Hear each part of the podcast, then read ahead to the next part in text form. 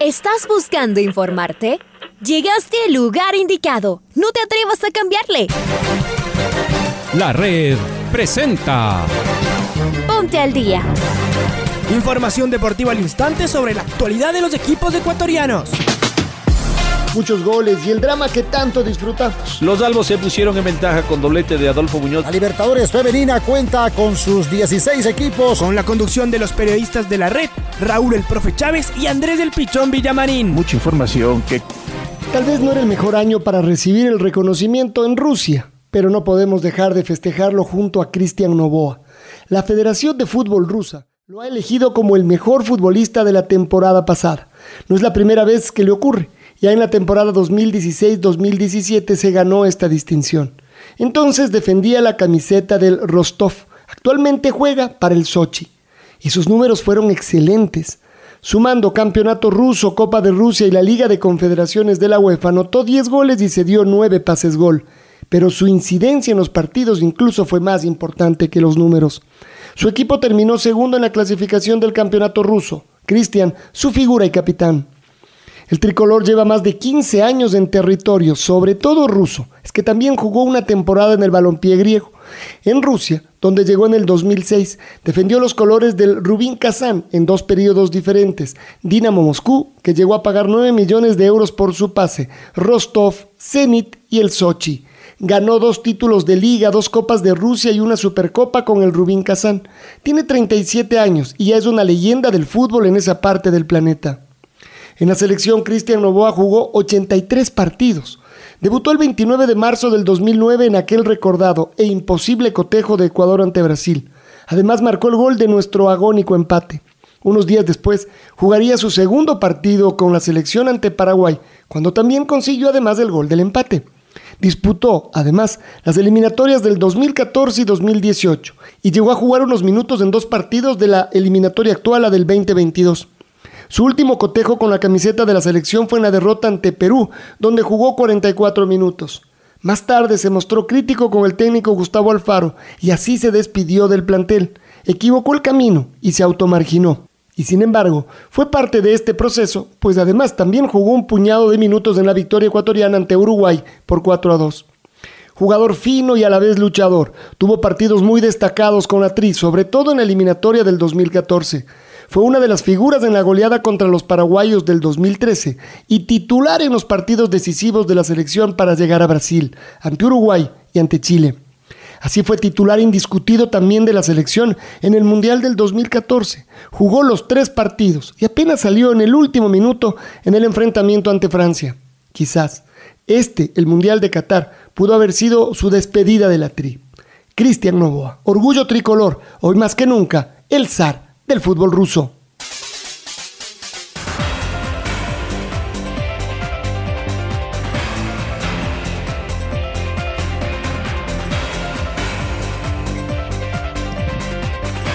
Y ahora vamos con Carlos Edwin Salas, quien está ya del otro lado. Finalmente primó la lógica y el partido que debía jugarse este día domingo en horas de la tarde-noche entre el Nacional y Barcelona en el Atahualpa ha quedado postergado. ¿Cómo le va Carlos Edwin? Bienvenido. Gracias compañeros, amigos, ¿qué tal? Un gusto, saludos cordiales. El choque entre el Nacional y Barcelona por la Copa Ecuador, que estaba programado para este domingo 26 de junio a las 18 horas en el Estadio Olímpico Atahualpa, fue postergado por el paro nacional. La Copa Ecuador continúa con la suspensión de partidos a raíz de las manifestaciones en el país. El choque entre el Nacional y Barcelona volvió a ser postergado la Federación Ecuatoriana de Fútbol resolvió que el partido se suspenda una vez más. Anteriormente ya se había tomado la misma decisión. El cotejo se suma a otros cuatro que debieron ser postergados. El único encuentro que se mantiene en pie es el del Atlético San Borondón e Independiente del Valle, que se disputará en la ciudad de Guayaquil. El choque entre militares y toreros estaba planeado para este domingo 26 de junio, el mismo que ha sido ya suspendido hasta nueva fecha. Los duelos aplazados corresponden a los 16 avos de final de la Copa Ecuador. Continuamos con más en el Noticiero al Día.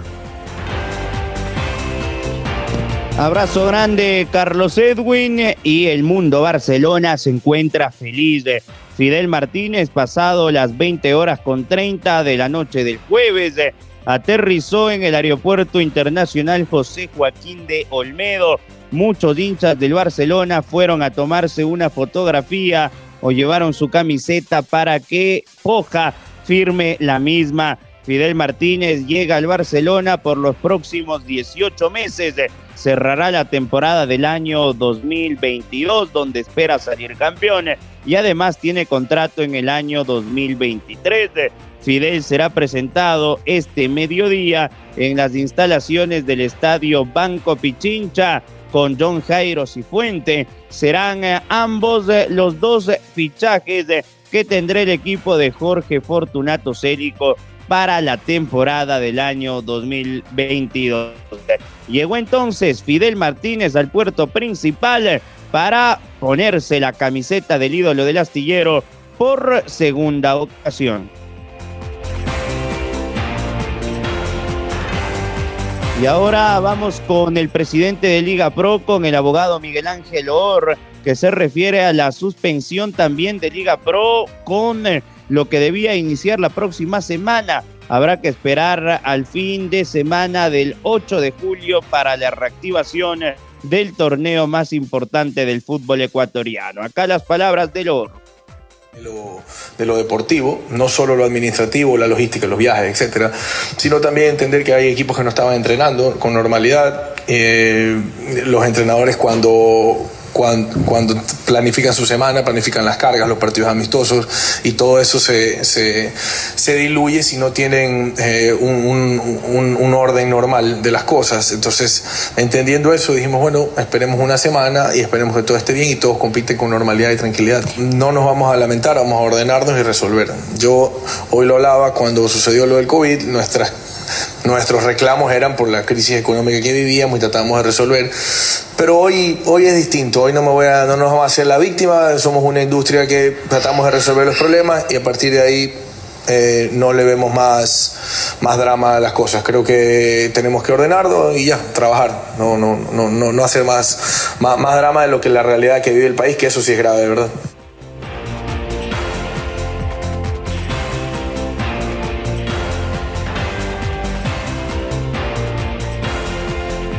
Ahí las palabras de Miguel Ángel eh, Loor. Ya lo decía el Chaca hace un ratito, nada más eh, quedó suspendido el compromiso entre el Nacional y Barcelona, cotejo que debía jugarse este día domingo a partir de las 18 horas en el Estadio Olímpico Atahualpa por los 16 avos de final de la Copa Ecuador. Finalmente, el único compromiso que se podrá jugar este fin de semana por decisión de las autoridades es el que se medirán esta tarde en Durán. El Atlético San Borondón y el Independiente del Valle. Martín Anselmi debutará en el banco del equipo Negri Azul. Los dirigidos por el argentino viajaron la mañana del día jueves hasta el puerto principal e inclusive entrenaron ya en la Perla del Pacífico Martín Anselmi esperará dirigir su primer partido en la previa, lo que será, ahí estamos, Martín Anselmi les decía, dirigirá el eh, partido del día de hoy frente al Atlético San Borondón y será parámetro de análisis para el compromiso de la próxima semana frente al Club Atlético Lanús el siguiente jueves cuando se estrene a nivel de la Copa Sudamericana el equipo de Sangolquí. Ahí la información de Copa Ecuador. Hoy entonces tenemos fútbol. Y ahora vamos con Maite Montalvo que está del otro lado. Ella nos va a contar sobre la participación de la tricolor ecuatoriana de fútbol femenino. El equipo nacional no jugará finalmente los amistosos que tenía previsto para este fin de semana. ¿Cómo te va Maite? Bienvenida. ¿Qué tal Andrés? Un fuerte abrazo para ti, igual a las personas que nos están escuchando, esperando que empiecen este día de la mejor manera. Seguimos con información deportiva, en este caso hablando de la selección femenina que tenía pactado para este sábado poder jugar su partido amistoso por fecha FIFA ante Panamá. Se van a jugar dos partidos con el mismo rival. Panamá tenía que llegar el día de ayer a la ciudad de Quito, pero por todos los problemas sociopolíticos que vivimos con el paro nacional, no lo hicieron y de hecho el día de hoy se espera que ya la selección de Panamá pueda llegar sin ningún tipo de inconveniente. Por esta razón se reprograman los partidos amistosos y también se cambia de escenario deportivo eh, de lo que se iba a estar jugando con la selección frente a Panamá. Ya no será el sábado 25, sino se va a jugar el primer partido el día domingo 26 de junio a las 2 de la tarde en la casa de la selección y el segundo partido también amistoso por fecha FIFA frente a la selección de Panamá va a ser el día miércoles 29 de junio a las 10 de la mañana, de igual manera en la casa de la selección. Antes estaba pactado jugarse en el Estadio Banco Guayaquil del Independiente, eso se ha cambiado por la situación que vivimos y se movió un día eh, las fechas que estaban antes pactadas desde hace algunas semanas atrás. La selección sigue entrenando con normalidad bajo la dirección técnica de Emily Lima. Todo esto va a ser la antesala a lo que será el viaje de la Copa América el próximo 8 de julio, donde Ecuador tendrá el partido inaugural de esta competición muy importante a nivel de selecciones en Sudamérica. Así que es la novedad, compañeros, se reprograman los partidos amistosos esperando que la selección de Panamá pueda llegar sin ningún tipo de inconveniente y nuestra selección que sigue concentrada con los entrenamientos desde hace dos semanas. Regreso con ustedes con más noticias. Abrazo grande, mi estimada Maite, y ahora cambiamos de tema porque comenzaron ya los bolivarianos y Mateo Oleaz cumplió con una destacada participación en la ronda olímpica del Campeonato Mundial del Tiro con Arco que se desarrolla en París previo a su actuación en los Juegos Bolivarianos. El tricolor se ubicó en los primeros lugares de la categoría absoluta. Lo veo a Marquito Fuentes ya conectado, a quien le mando un fuerte abrazo. ¿Cómo te va, Marco?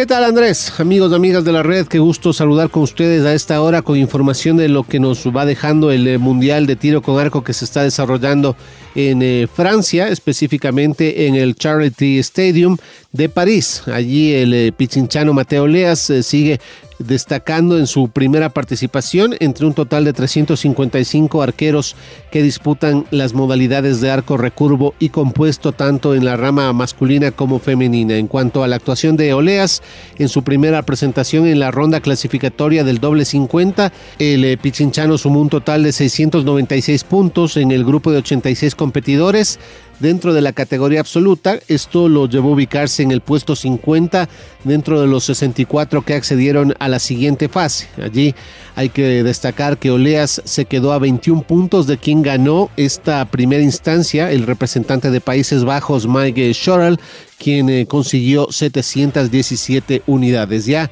en la fase de 32, Mateo enfrentó al turco Hani Emirkan y también eh, lo derrotó al eh, número 14 de la clasificación, 146 a 143. posteriormente en la ronda de 16, Oleas continuó con su camino demostrando una gran actuación para superar al eh, surcoreano Kang Dong-hyun por 145 a 143, avanzando así a los octavos de final. Y en esa instancia, el eh, puertorriqueño Jan Pizarro finalmente derrotó al eh, arquero ecuatoriano en un ajustado 146 Así, Oleas terminó con eh, su destacada participación en el eh, noveno lugar de la ronda olímpica dentro de esta Copa del Mundo de París, en la cual también compite junto a Blanca Rodrigo de Guayas en lo que tiene que ver a la modalidad de equipo mixto que se disputará hasta este día viernes 24 de junio. Una vez cumplida esta competencia mundial, hay que recordar que el arquero estará representando al país también en los Juegos Bolivarianos Valledupar 2022. Así la información a esta hora. Nosotros por el momento nos despedimos, eh, como siempre, invitándoles a que sigan en sintonía de la red. Nos reencontramos más adelante con mucho más. Una excelente jornada para todos. Un abrazo grande.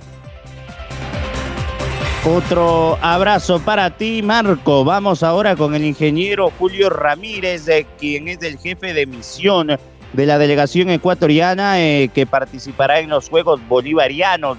Él confirmó que los deportistas tricolores están llegando sin novedad a Valledupar pese a las circunstancias que se vive en el país. Escuchemos sus afirmaciones vertidas en el programa Jornadas Deportivas de Radio La Red. Pese a los problemas, eh, también los deportistas, los técnicos y los dirigentes pues han hecho un buen trabajo y hasta aquí todas las delegaciones están llegando sin problemas de ninguna clase. Incluso este momento ha llegado una delegación bastante amplia que es boxeo, eh, entre ellas la MAM, que es, que es grande, pero son alrededor de 50 deportistas que ya se los está recibiendo con los miembros del departamento, con los miembros del departamento técnico para que se puedan eh, eh, alojar y pasen inmediatamente a desayunar. Pero hasta aquí afortunadamente todos los deportistas están llegando, no hay problema. ¿Con qué se han encontrado ustedes en, la organización por ahora, antes que comiencen los, los, juegos?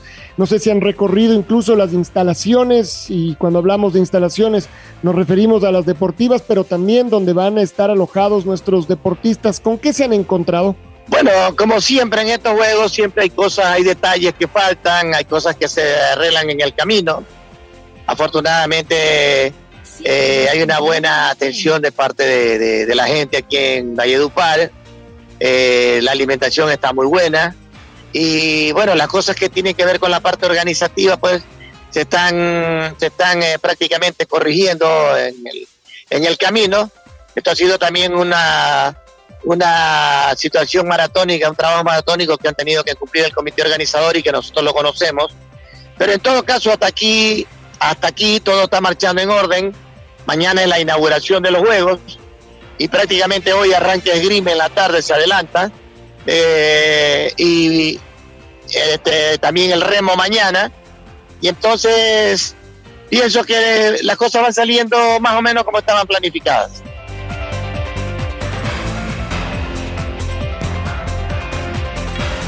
Cambiamos de tema y vamos ahora con eh, alguien que pasa a ser eh, historia viva del fútbol mundial, porque clasificó a Costa Rica a su sexta Copa del Mundo y porque se da el lujo de dirigir eh, por tercera vez en un mundial.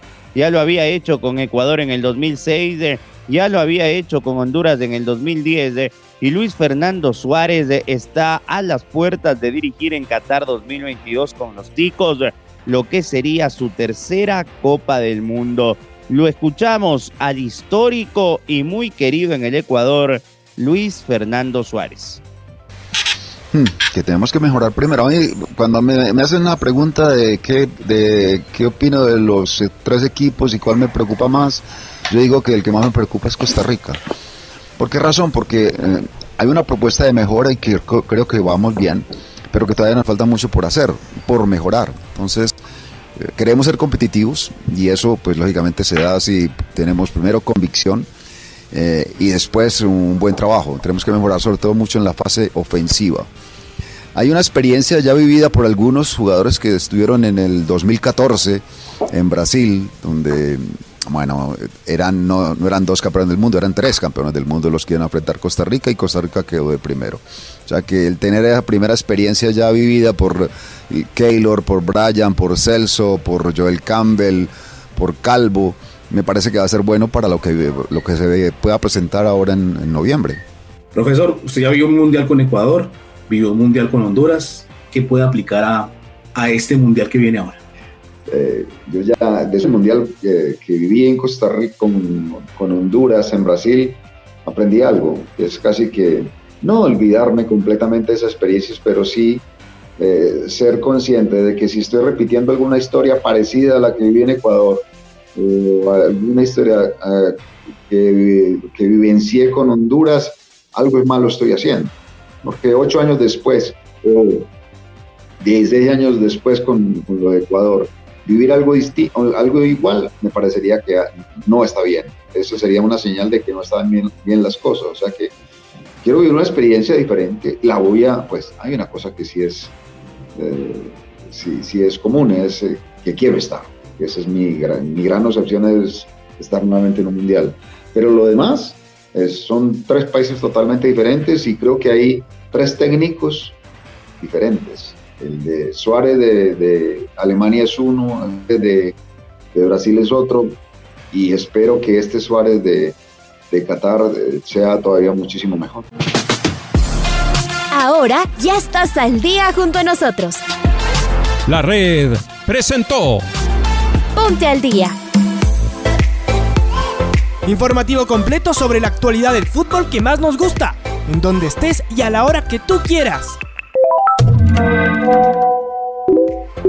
Quédate conectado con nosotros en las redes de la red. Síguenos como arroba la red Ecuador y no te pierdas los detalles del deporte minuto a minuto. Escúchanos en vivo en TuneIn y en los 102.1 FM en Quito. ¡Te esperamos!